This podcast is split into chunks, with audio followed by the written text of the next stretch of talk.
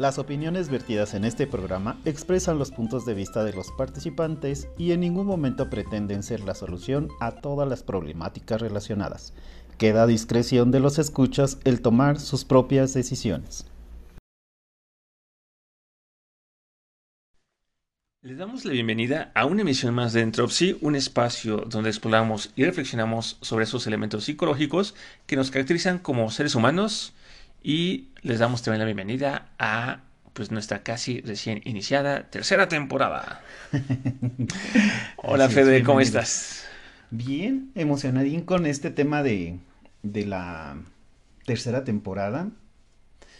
Eh, ya sabes, soñando y pensando en qué más se puede hacer, ¿no? Este, cosas que nos han gustado, cómo ir con las estrategias y luego volteas hacia atrás y ves todos los capítulos los invitados de los cafés. Muy, sí, muy satisfactorio. Sí, pues ya ves que de hecho la semana pasada acabamos de tener nuestro café, ¿no? Con tu amiga la China, ¿no? La China. Este, saludos, China. Muchos saludos, muchas gracias. Uh, tú que nos escuchas, pues bueno, en el episodio pasado, pues oficialmente iniciamos la tercera temporada. Terminamos el tema del duelo, ¿no? Que uh, pues es un tema bastante importante. Yo creo que sí va a meritar más adelante volver a retomarlo. Pero ah, en verdad te invitamos a escucharlo, ¿no? Porque el duelo más ah, aplica este, más allá de solo un tema de haber perdido a alguien, una persona muy importante para nosotros, ¿no? Entonces, este puede ser que a veces andamos viendo duelos y nosotros ni en cuenta, ¿no? Exacto. Y tiene muchas cosas, Iván, como vimos, tiene muchas formas de medirse y de aplicarse, de percibirse y de vivirse, ¿no? Es correcto. Este, da para más, pero muy interesante. Y bueno, para... ¿Cómo estás? Yo estoy feliz. ¿Ah, sí? Sí. Avísale a tu voz, ¿eh? porque soy medio seria. no, no, pues sí, es que, es que realmente estoy muy feliz, ¿no? Porque es tercera temporada, renovamos un poco el logo, a ver tú que nos sigues, a ver si logras distinguir la nueva melodía de introducción, este, y pues bueno, ¿no? Seguimos trabajando y seguimos queriendo hacer crecer esta comunidad, ¿no? En pro de, pues, comunicar, ¿no? Y que todos aprendamos un poco más. Este, justo a Federico antes de empezar a grabar le comentaba que este ejercicio que hacemos a mí como persona y como psicólogo también me ayuda, ¿no? Porque investigo, leo, aprendo, ¿no?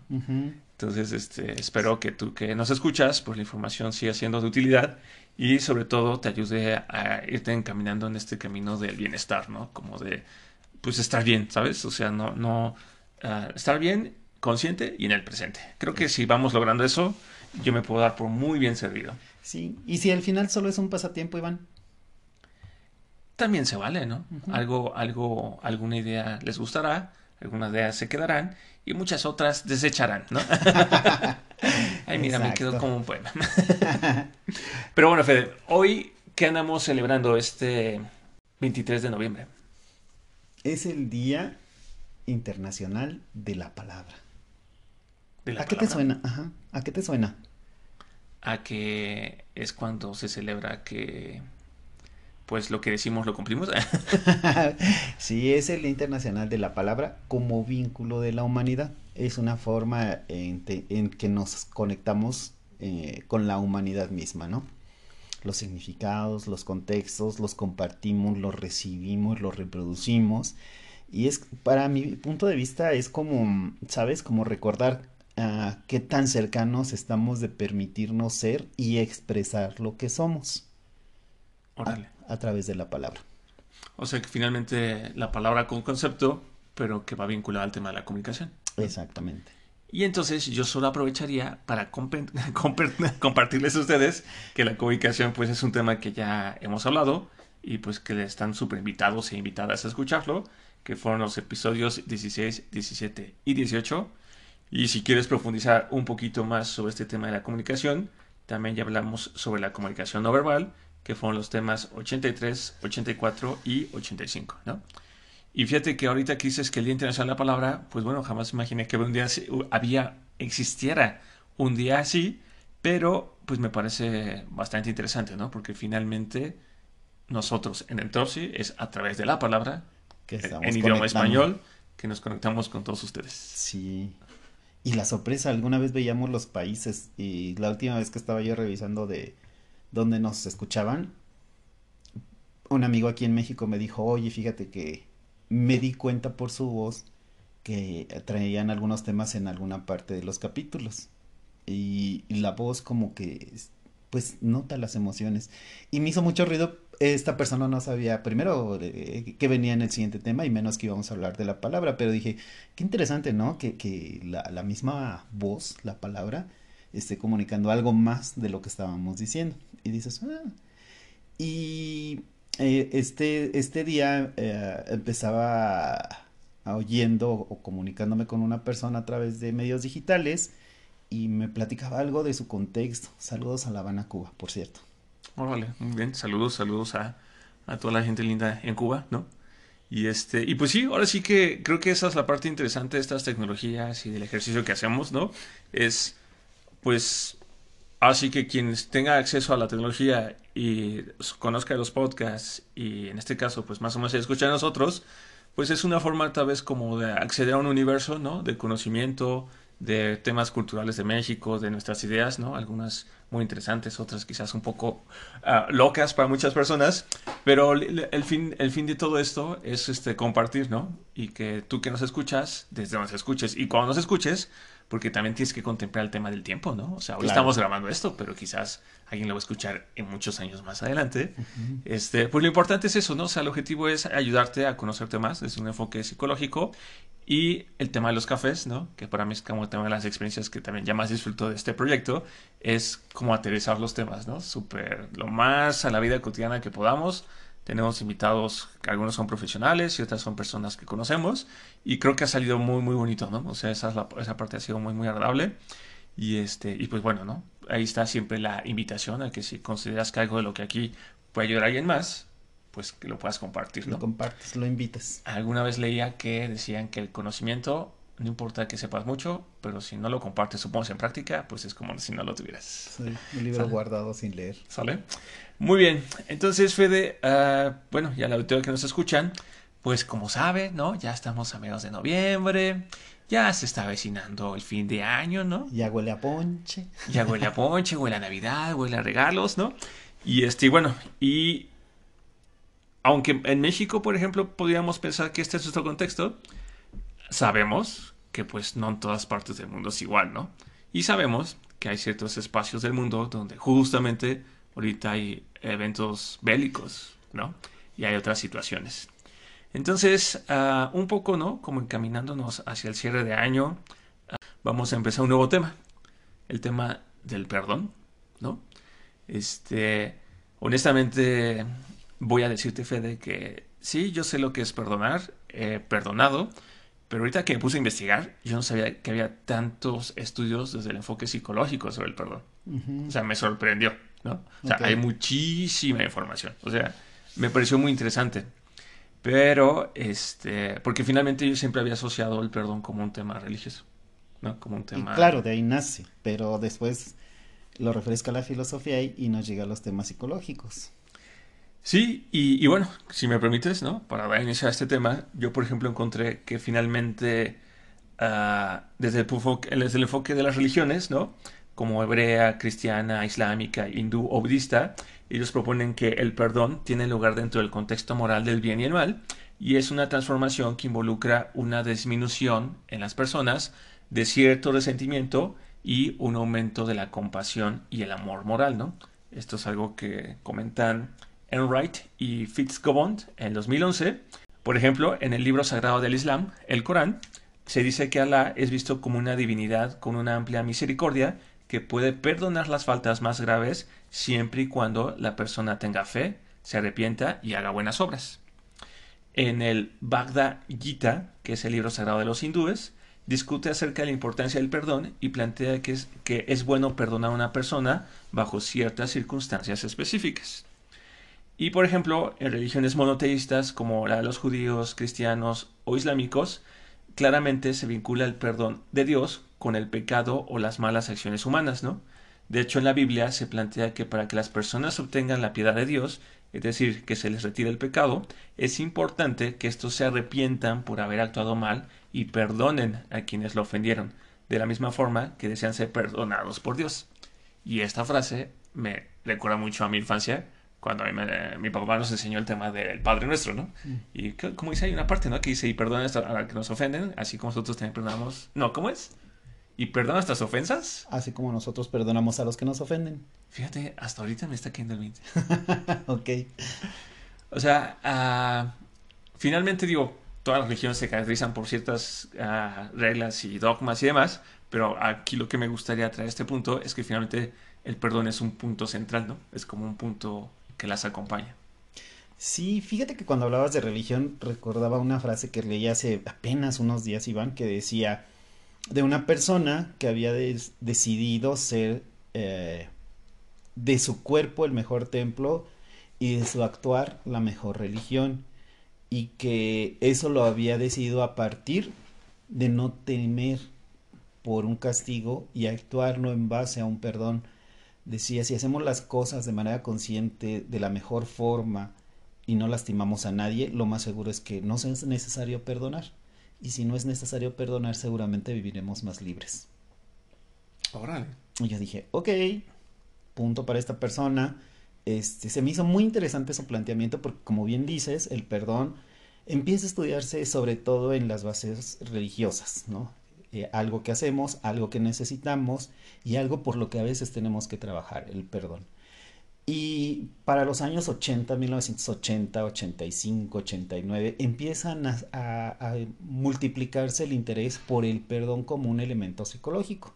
Algunos decían que era instrumental, otros decían que era una habilidad, algunos decían que más bien se caracterizaba eh, el enfoque psicológico no para confundirse con un indulto o por quitar una pena o redefinir desde la psicología el, perdonar, sino que se tendría que entrar en el factor y, la esencia eh, que implicaba un cambio en tipo prosocial, es decir, qué motivaciones personales hacia una persona, grupo o situación a que habían lastimado o injuriado, ¿no? Y entonces dices, a ver, replantemos. Si lo vas a hacer porque alguien en lo social te da un contexto o realmente existe un perdón. Todo lo que sea por algo externo no es un perdón. Un perdón es un proceso interno. Ok. Y a partir de ahí dice, bueno, se, se denoten los comportamientos, se denoten los pensamientos, por supuesto, en los sentimientos y más aún en las acciones. Incluso hace poco recuerdo que alguien decía que cuando alguien dice perdóname y no hace nada para cambiar, está tratando de manipular y no hay un proceso de perdón. Órale, ¿no? O sea, es que finalmente es como un punto, es como un tema un poco enredado, ¿no? Y también como, como en tramas muy, muy delicadas, donde finalmente en, eh, se pueden entremezclar otros temas, ¿no? Que las personas traigamos. Ah, o sea, yo también lo que había encontrado Fede, o sea, sí es cierto, o sea, como que el tema del perdón siempre había sido como muy asociado con la religión o inclusive la filosofía. Y como bien dijiste, ¿no? Como es más bien en los años 1900 que la, psicología empieza a interesarse y empieza a estudiarlo como para tratar de encontrar, ¿no? Bien qué es lo que lo conforma. De hecho, a mí me sorprendió, te lo voy a compartir a ti y al, auditorio, que es un tema muy estudiado. O sea, hay muchísimas escalas, hay muchísimas teorías, hay muchísimas personas que se han encontrado o que han tratado desde el enfoque psicológico explicarlo quizás ahorita hablando y platicando esto aquí contigo es porque de alguna forma todas las personas en algún momento nos hemos enfrentado a una situación que tal vez necesitamos perdonar, ¿no? O sea, que quizás muchos investigadores que se han ah, enfocado en entender por qué el perdón es porque también su experiencia de vida les ha tocado, ¿no? Tal vez vivirlo o buscarlo o generarlo. Porque finalmente uh, por ejemplo, ¿no? O sea, para mí, dentro de lo que yo encontré, decían que el perdón se define como el cambio afectivo, conductual y cognoscitivo en una persona ofendida hacia el transgresor. Quien perdona intenta, en una decisión libre, tener una actitud de benevolencia, compasión o incluso amor hacia el, hacia el transgresor, aun cuando este último no tenga derecho moral a tal respuesta, ¿no? Y como bien dijiste, en psicología el estudio de las, del perdón data de los años 80 y pues así como data de los años 80 existen muchísimos enfoques o muchísimas definiciones que bueno, tampoco creo que sea el propósito saturarnos en ese momento de tantas definiciones, Hay un concepto que creo que es también importante aclarar, Federico, en torno al perdón, que habla, ese que ya lo comenté ahorita en esta definición, ¿no? Del transgresor, que es el tema de las transgresiones, ¿no? Ah, creo que es importante que sepamos todos que en todas las relaciones cercanas es prácticamente inevitable ah, sentirse lastimado o ofendido por otra persona, ¿no? En algún momento de la relación, en algún tiempo, en algún lugar. El, abanico de una posible transgresión es tan amplio que puede implicar desde fallas menores hasta ah, insultos o vulneraciones físicas y morales. La percepción de un trato injusto puede desencadenar la experimentación de un complejo emocional que incluye sentimientos como la amargura, la hostilidad, la hostilidad, la ira residual y el dolor, ¿no? Eso cuando estamos hablando tal vez de que, ay, es que me vio feo, ¿no? Pero imagínate en estos casos donde en las parejas pues ya hay como violencia verbal o inclusive violencia física o ya hay transgresiones hacia, la, hacia el cuerpo, pues también ya es un tema más, más, más fuerte, ¿no? Uh, ¿Por qué es importante hablar de las transgresiones? Y por qué es importante entender que de alguna forma puede ser que en algún momento nos sintamos transgredidos, ¿no? O transgredidas. Pues es porque vivimos en una sociedad, ¿no? ¿No? O sea, es imposible que tal vez si hoy yo me levanté y ya voy manejando y voy con buena actitud, ¿no? Que de repente alguien se me meta mientras manejo, no sentirme transgredido, ¿sabes? Porque oye, yo voy bien, voy tranquilo y de repente está otra persona, ¿no? Por su locura, por su estrés, por su porque va tarde, qué sé yo, actúa de forma violenta, ¿no? No es directo, es a través de un vehículo, pero uno se siente transgredido, ¿no? Y fíjate que es bien interesante, Iván, como lo planteas, porque algo que me pareció particular es que cuando empezaron a estudiar el, perdón desde el enfoque psicológico, se veía mucha esta parte eh, todavía enlazada al, a la religión, ¿no? Y al menos hay un estudio muy particular del año 2010 en Colombia que habla de cómo estudia las actitudes hacia la reconciliación y el olvido, considerando que puede haber una, un perdón sin, sin reconciliación y un perdón sin olvido o con una mixtura de ambos. Es decir, alguien se puede reconciliar y no perdonar, o puede no reconciliarse y perdonar. Y entonces decían, bueno, e, este estudio particular, Iván, habla de diferencias generacionales y diferencias en el sexo. Y por ejemplo, eh, encontraron que los padres tienden a perdonar más que los hijos. Los hijos difícilmente trabajan el perdón hacia los padres. ¿De qué año es este 2010. Okay. Lo vuelven un, un, valor de la relación los hijos, mientras los, los padres consideran que es una situación que se analiza, se reconcilia y se perdona. Curiosamente hablaban de la capacidad de perdonar y cómo se aumentaba uh, esta capacidad conforme avanza la edad, aunque hay algunas variaciones. Y otro, otro hallazgo de, de este estudio, Iván, habla de cómo las mujeres manifiestan una mayor capacidad de perdón que los varones.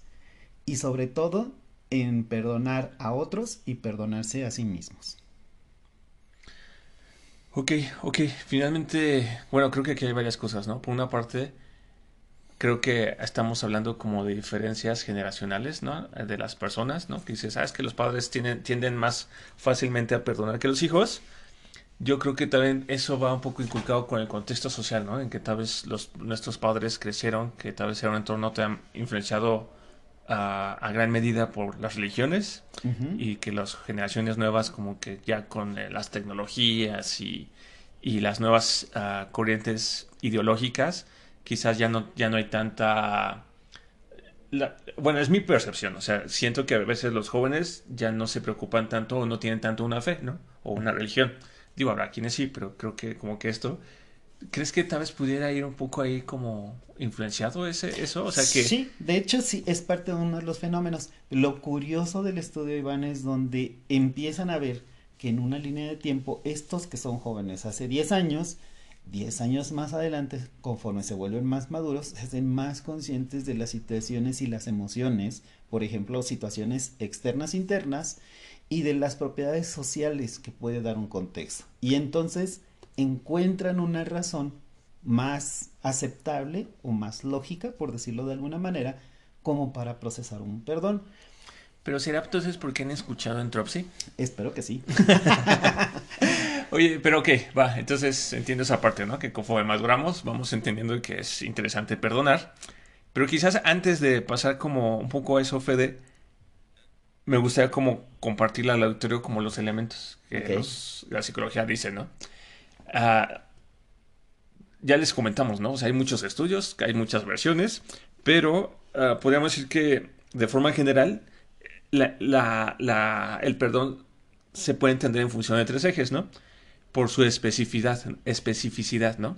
Es decir, que este, el perdón puede darse como delimitar una ofensa, es cuando una persona perdona a un transgresor por una ah, ofensa en particular.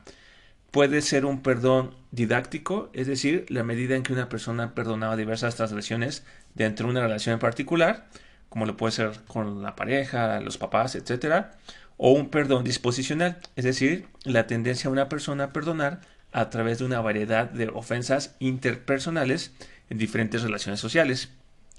El segundo eje que evalúan es la dirección del perdón, que es el otorgamiento del perdón, en inglés le dicen granting of forgiveness, que es desde la perspectiva de quien perdona, ¿no? O sea, yo a quien perdono. Y la búsqueda del perdón o forgiveness seeking, que es desde la perspectiva del transgresor, ¿no? O sea, a mí me transgredieron y entonces yo puedo perdonar o no a quien, me- a quien hizo la transgresión, pero a su vez, quien cometió la transgresión podría tener interés de pedir el perdón de la persona que lastimó, ¿no? Ok. Y por último, es el método ah, usado para medir el perdón, ¿no? Y pues aquí es donde les digo que hay un montón de información, porque finalmente se pueden hacer autorreportes de la persona que perdona, reportes de compañeros, reporte de un observador o este, reportes conductuales. ¿A qué iba con esto? En función de lo que compartías hace rato, porque tú hace rato hablabas de perdón a sí mismos, ¿no? O sea, en el ejercicio del perdón hay dos caminos, ¿no? Por ejemplo, hablemos de tú y mí, de tú y yo, de, tú, tú y de tú mí. y mí. Disculpen ustedes. Día de la palabra. Ah, Ok. Ajá. yo llego y por alguna razón te transgredo, ¿no? Y ya, te estás molesto. De hecho, sí está molesto ahorita. claro que no. Y este, y entonces tú, ¿no? Como transferido, podrás hacer el ejercicio de decir, no, bueno, si es que Iván hoy viene como una actitud muy, muy mala, entonces ya no, lo, voy, lo voy a omitir, ¿no? Entonces me estarías perdonando. Pero puede ser que yo me haya dado cuenta que, este, pues cometí un error y que te molesté. Y entonces busque, ¿no? Oye, Federico, Federico, ¿ya me perdonaste? ¿No? Ya, ya, ya me perdonaste, ¿no? Ya, ya, ya. Sí, sí. Sí, ya. Ay, mira, ya, ya me perdonó ahorita, ¿no? Entonces, en este punto, ¿no? En este ejemplo sencillo, estamos, tú me perdonaste y yo busqué el perdón y ya me dijiste que me perdonaste. Pero, finalmente, y creo que es una parte muy importante que entender el perdón, tú ahorita que me estás perdonando, finalmente, ¿a quién le da, para quién les está, a quién le está sirviendo perdonar a alguien? Mm, ¿A mí? Exacto, ¿no? O sea, el ejercicio del perdón es una es algo personal que una persona puede hacer o no. Pronto o muchos años después, ¿no? De que ocurrió la transgresión, pero es un ejercicio que a la persona que lo lleva a cabo le da mayor bienestar.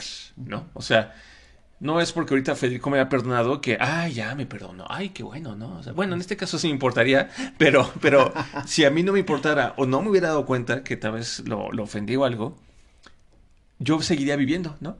Y quizás Federico se hubiera quedado, no, bueno, es que este Iván se pasó ese día, ¿no? Y en una semana, no, es que Iván seguramente no, eh, se pasó aquel día. Y en un mes, no, Iván, que no- ¿saben? Y quizás en dos meses salga el tema y me diga, oye, Iván, es que no estoy molesto, ¿no? Pues porque es que hace dos semanas, ¿no? O dos meses. o dos vidas. meses. Y entonces yo, "Ah, ¿de qué me estás hablando? ¿No?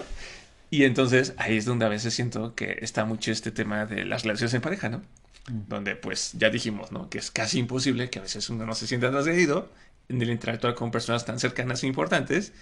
Pero cuando van ocurriendo esas cositas que nos desagradan y yo como transgredido no soy capaz de irlas soltando o de ir perdonándolas, ¿no? Porque el otro ya está en otra onda y ni se ha dado cuenta, ocurre estos eventos, ¿no? Que a veces vemos en terapia, en, la- en- en pareja, ¿no? O sea, la persona sacan cosas de años, ¿no? A mí me sorprendió una vez en el trabajo, de repente platicando hay una plática seria con un compañero que, que me sacó un tema así de que es que hace cinco años tú dijiste yo, ¿cómo? ¿No? O sea, ¿cómo perdón? Es Lo que tengo hace, grabado. Es que hace cinco años y yo, ok, no, pues perdóname, ¿no? Discúlpame. No, es que no estás siendo honesto porque no, ni siquiera eras consciente. Y yo, pues sí, o sea, no era consciente, ¿sabes? O sea, hay tantas cosas que pasan que pues no, no me di cuenta, ¿no? Pero ya que me lo dices, pues discúlpame, ¿no? Bueno, Iván, yo recuerdo una situación que era, era relativamente acalorada la situación, entonces me decían, mira, pasó esto. Y yo, ah, caray, pues sí, sí es considerable. Ah, Para mí no tiene un impacto, pero para esta persona sí. Y, y literal ofrecía así, ah, ok, lo entiendo, entiendo que va por este camino y te ofrezco una disculpa. Y entonces se vino, y así como en la tercera o cuarto tema que yo dije, no, de eso no te puedo ofrecer una disculpa. ¿Cómo? Sí, no te puedo ofrecer una disculpa porque no es cierto, no lo he vivido así, no lo hice por eso, yo ni cuenta me había dado. Y te aviso que yo ni era la persona que provocó eso. Y ya tiene más de 30 años. Y ya tiene tanto tiempo. Entonces, me acuerdo que su cara fue así de, o sea, no, no me vas a pedir una disculpa. Y yo, pero es que no fui yo. O sea, si te sirve, te la pido, pero ya te expliqué que yo ni siquiera estaba en ese plano, ni siquiera estaba cerca, no había posibilidad de que yo tuviera al- algún efecto o, alguna función en ese proceso. Y pues siento como que, me siento como estéril que te lo diga, pero pues ya te lo expresé. Si quieres una disculpa, pues te la pido. Estamos en, la hora, ¿no? No sé, Iván, fíjate que, que es interesante esa revisión emocional, ¿no? Sí, o sea, porque desde mi punto de vista, ¿no? Como teórico, es que creo que eh, el perdón es algo tan, tan importante que, que sería bueno como aprenderlo a practicar, ¿no? En la vida diaria. Porque a veces el mismo perdón es lo que a veces a las personas, a las personas que llegan a verme en terapia, los, es que los hace, ¿sabes? Los hace vivir con esa, con ese peso, ¿no? Es que pasó, es que no sé qué, es que mi mamá, es que mi papá, es que cuando era chiquita, es que cuando era chiquito, es que mi hermano, ¿sabes? O sea, de alguna forma las personas como que vamos viviendo, ocurren estos eventos con intención o sin intención, pero la mayoría creo que ellos son sin intención, y uno los guarda, ¿no? Y te los quedas. Y, y, y desafortunadamente van enmarcando estos sesgos cognitivos que nos ayudan a ver o no ver la vida, y en un punto, pues ya nada más nos pasamos reaccionando, ¿no? Porque no logramos ver la realidad porque estamos actuando en función de lo que pasó hace tiempo, porque es un evento que pues tal vez no hemos aprendido, tal vez ya hay un punto donde ni siquiera somos conscientes, pero no hemos no, no pudimos perdonar en su momento, ¿no? Fíjate que es bien interesante, Ian, cómo, cómo lo planteas, porque, por ejemplo, yo sí he perdonado a, personas que provocan situaciones que me agreden, ¿no? O sea, lo hacen consciente, ¿Ya me perdonaste ahorita? mm, más o menos. Ah, qué bueno. Este, y, y, y esas personas a lo mejor ni se enteraron de que, independiente a que me enteré y que fue evidente que era una transgresión directa hacia mí, yo dije, ah, bueno, hasta aquí, fin, se acabó el tema, ¿no? En algún momento me quedé pensando cómo llegué a ese punto, ¿no? Hay una parte de la Biblia que un tío abuelo que alguna vez he comentado, Teologio, decía que cuando cae el sol es momento de guardarte. Y cuando te guardas, te limpias los pies para entrar a tu casa. Entonces, igual, trata de limpiar el espíritu y todas esas cosas que te agredieron durante el día, que se acaben con la luz del sol. Y cuando te vayas a descansar, date un descanso reparador. Está bonita esa frase. Y entonces me acuerdo mucho de eso porque precisamente había, no, cuál- no recuerdo cuál fue la situación, pero recuerdo claramente que había una situación de conflicto familiar. Y Teologio lo primero que, que les dijo, porque no me lo dijo a mí, no estaba yo implicado en la situación, que nos dijo a todos, a ver, aquí, nos suelta la explicación, nos da la frase, y recuerdo que uno dijo, es que no me siento capaz de perdonar, sí está bien, nada más piensa que no vas a descansar. Tu cuerpo tal vez sí, pero tú no. Y mañana lo primero que vas a recordar es esto que estás sintiendo. Entonces, si te quieres seguir lastimando, adelante. Pero haz consciente que estás tomando la decisión, ¿no? Hay, hay un estudio muy particular, Iván, que, que, que habla de, de cómo perdonar en base a estrategias, ¿no? Este estudio es del 2017 de, de, una, de una sociedad chilena y habla de cuatro puntos. Eh, el primer pilar es la falta de perdón resulta estresante. Entonces, es bueno perdonar. Quitémonos un poco de estrés, ¿no? Ok. El segundo pilar habla de mecanismos que además de, de- del perdón como tal, pueden reducir la, reducir la falta de perdón. Es decir, que tienes una sensación, no se ha dado el perdón y qué tipo de mecanismos puedes hacerte como para que disminuyas el impacto. ¿no? Porque a veces no vas a obtener fácilmente un perdón, en algunos casos. ¿no? El tercer pilar te habla de convencerte que el perdón reduce el estrés y esa falta del perdón, o sea, particularmente el, el perdón como tal, no los mecanismos, pero saber que en algún momento que se procesa un perdón te va a, aceptar la posibilidad y te va a reducir el estrés. Y el perdón como estrategia de afrontamiento está relacionado con la salud directamente. Es decir, alguien que está pensando que agredió y que siente la necesidad de un perdón, tiene un malestar psicológico. Alguien que fue agredido y que tiene el proceso que lo lastimó, que lo agredió, que lo transgredió, tiene un proceso psicológico. En ambos panoramas hay un malestar psicológico. Sí, o así, tanto el transgredido como el que transgredió. Ah, esto parece como un trabalenguas. ¿no? Espero nos perdonen. no, pero, pero fíjate, fíjate que, o sea, creo que más allá del posible contexto religioso, ¿no? Que, que acompaña mucho esta palabra, o al menos en mi contexto, o sea, creo que estaríamos hablando que el perdón sí es como muy importante, ¿no? Que de alguna forma que todos podamos tener ahí como nuestro bagaje personal, ¿no? De habilidades. Porque, como bien dijiste, o sea, cuando, y yo lo he vivido, o sea, cuando a mí me han transgredido, yo no me siento en paz, ¿no? O sea, yo de repente le ando dando vueltas a la idea, ando dando vueltas a lo que pasó, ando, lo ando contando aquí, lo ando contando allá, ¿no? Aunque bueno, también creo que esa es una técnica, ¿no? Como para ir soltando e ir perdonando. Pero bueno, por ejemplo, ¿no? Si yo ahorita que estoy en una situación que me hicieron algo y lo, no lo logro soltar, ¿cómo podríamos empezar a aprender a perdonar? Fíjate, te voy a compartir algo. Es que es un poco complejo, pero voy a tratar de hacerlo lo más ligero. Tengo 55 años y de manera consciente que, me he puesto a reflexionar y analizar las condiciones, situaciones y todo. Solamente en mi vida he considerado que he sido yo agresor dos veces he hecho una conducta que resulta agresora, no que tiene completamente la intención, pero que ha resultado en una agresión. Eh, recuerdo alguna situación eh, en pareja, este, dije lo que pensaba y, y, era real. Y ya, terminó la discusión. Y así, minutos, momentos, tiempo después, reflexioné en el cómo había dicho las cosas. Y dije, no estuvo correcto. O sea, eso que, que dije no es mentira y lo estoy viviendo, pero haberlo dicho de esa manera fue agresivo y tengo que pedir perdón porque no era necesario decirlo así. En, en, otra situación fue algo situacional. Alguien preguntó algo y en una serie de preguntas mi respuesta le resultó ofensiva a una persona. Y yo nunca me di cuenta. ¿Vale? Entonces termina la plática, termina la reunión pasa. Y en la siguiente plática fue lo primero que todo mundo me dijo. Oye, ¿te diste cuenta que esta persona se sintió agredida? Y yo, ¿pero por qué? O sea, se, los prometo que nunca me di cuenta, ¿no? Hasta que más de dos me dijeron, no, es que mira, al decirlo así y en este contexto le resultó agresivo a esta persona. Y yo, ah, caray, pues no lo, no lo pensé y hasta ahora que me lo dejan ver, entiendo y le voy a pedir una disculpa, no, perdón, no, no fue así, no era con esa intención. Yo recibí una pregunta, yo, yo recibí como tal una pregunta, en mi contexto, en mi discusión, yo argumenté lo que pensaba, pero nunca reparé que eso era una agresión para alguien como tú, ¿no? Así. Sí.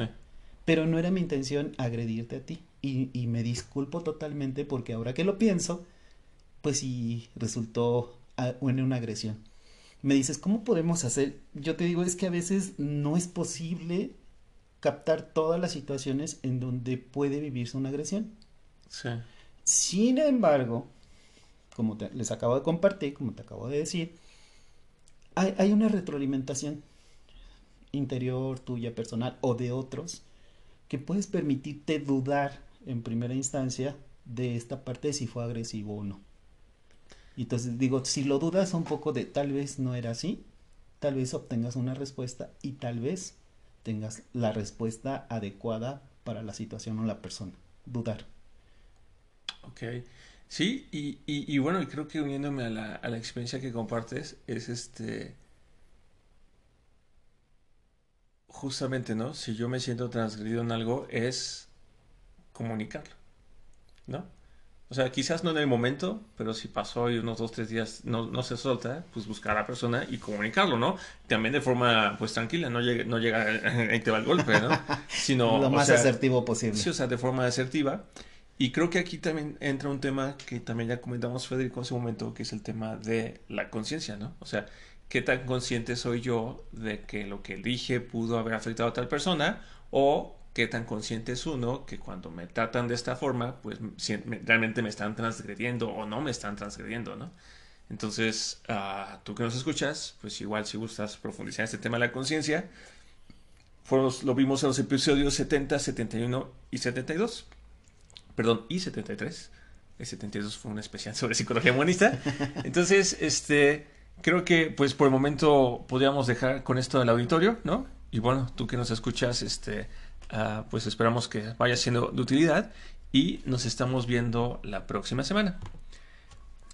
Finalizamos esta emisión llena de ideas y comentarios propios y de diferentes líneas de investigación, confiando que en casa ayudarán a crear una nueva forma de conocimiento que les ayude en la etapa en la que se encuentren. Agradecemos que nos sigan y esperamos sus comentarios, sugerencias y saludos en nuestros sitios de Facebook E Instagram, y que nos escuchen por Spotify for Podcasters, Spotify, Apple Podcast Google Podcast. y YouTube. Muchas gracias, hasta pronto. Nos vemos.